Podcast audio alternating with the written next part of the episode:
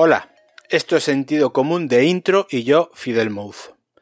Emanuel me invita de nuevo a su espacio en Intro, y él mismo me propone un tema que dejamos colgando una de las últimas veces en las que hablamos del Deportivo, y es que, independientemente de la situación del club, estaba sintiendo un desapego, una apatía bastante grande con el fútbol profesional en general.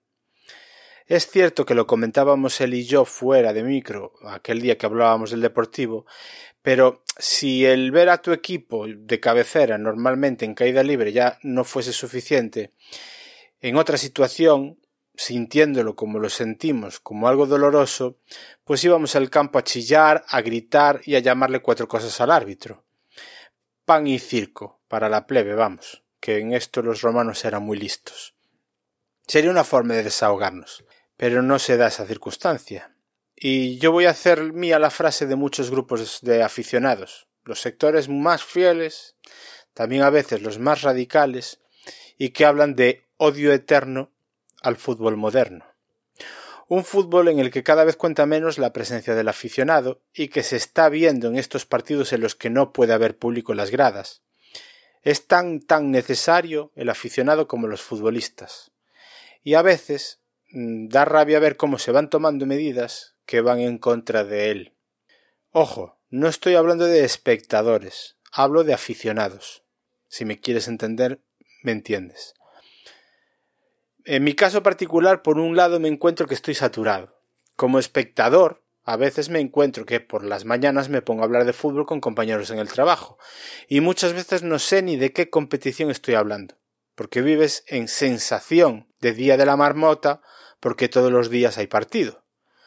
Ya no sabes si son de Copa, si son de Liga, si son de Champions, si son aplazados porque algún equipo aplazó por jugar no sé qué torneo, si son aplazados porque en su momento hubo contagiados de coronavirus y hubo que aplazar ese partido donde jugaba el equipo afectado o contagiado. Y todo eso hace que la mente de cualquier espectador no disfrute. Igual si el aficionado que ve jugar a su equipo durante la semana un partido de copa o el fin de uno de liga, y eso hace que vivas ese gusanillo.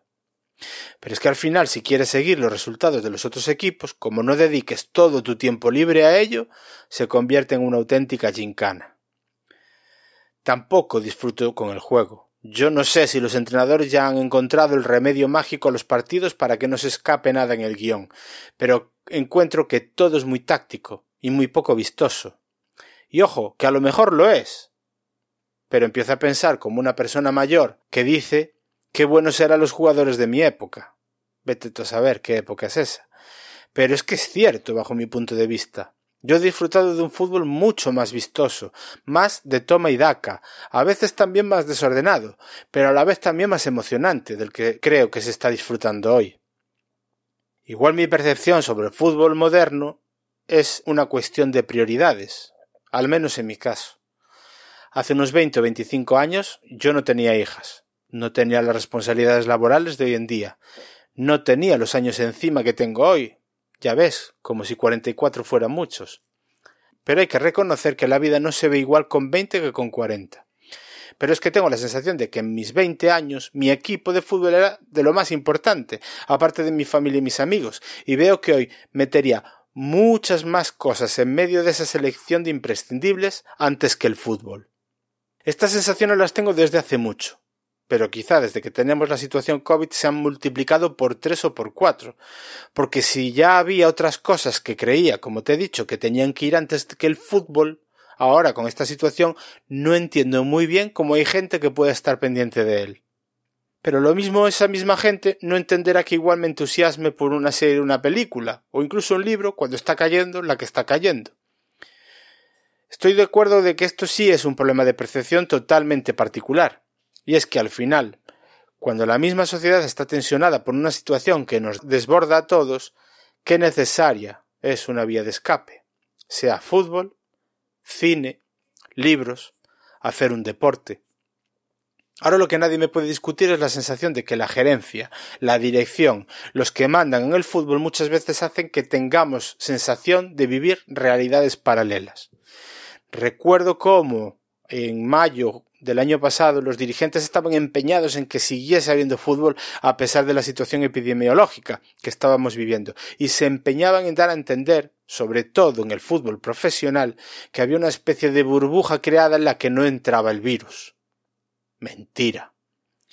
De hecho, esa sensación de burbuja era algo que se potenciaba desde los propios futbolistas profesionales, que hacían sus vídeos en sus enormes casas para decir que llevaban muy bien lo de la pandemia y el confinamiento total, cuando el 98% de la población tenía que vivir un encierro tremendo en un piso sin apenas poder ver la luz. Eso es de una disonancia bestial y poco empática por su parte, y que no estaban pensando lo que había realmente ahí fuera. Todavía me hicieron separarme más de lo que es el fútbol profesional y sus estrellas. Y por último, la sensación que nos quedó en A Coruña con el caso Fuenlabrada ya fue la puntilla. Independientemente de lo nefasto de la gestión deportiva de este club en los últimos años, esa impotencia de que no nos dejasen disputar la última jornada en igualdad de condiciones con los demás equipos para poder mantener la segunda división hizo que todo lo que se movió a nivel mediático, político, juzgados, etc., diese auténtico asco. Cuando la situación no fue generada en ningún momento por el propio Deportivo, y hay personajes tan siniestros como Tebas moviendo hilos en situaciones cuanto menos sospechosas. Eso ya hizo que los pocos sustentos de mi afición por el fútbol profesional se fuesen rompiendo de manera radical.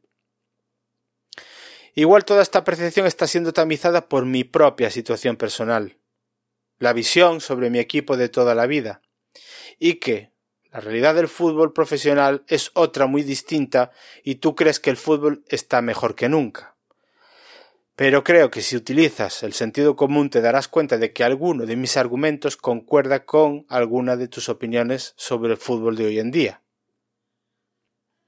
Nos oímos en intro con sentido común.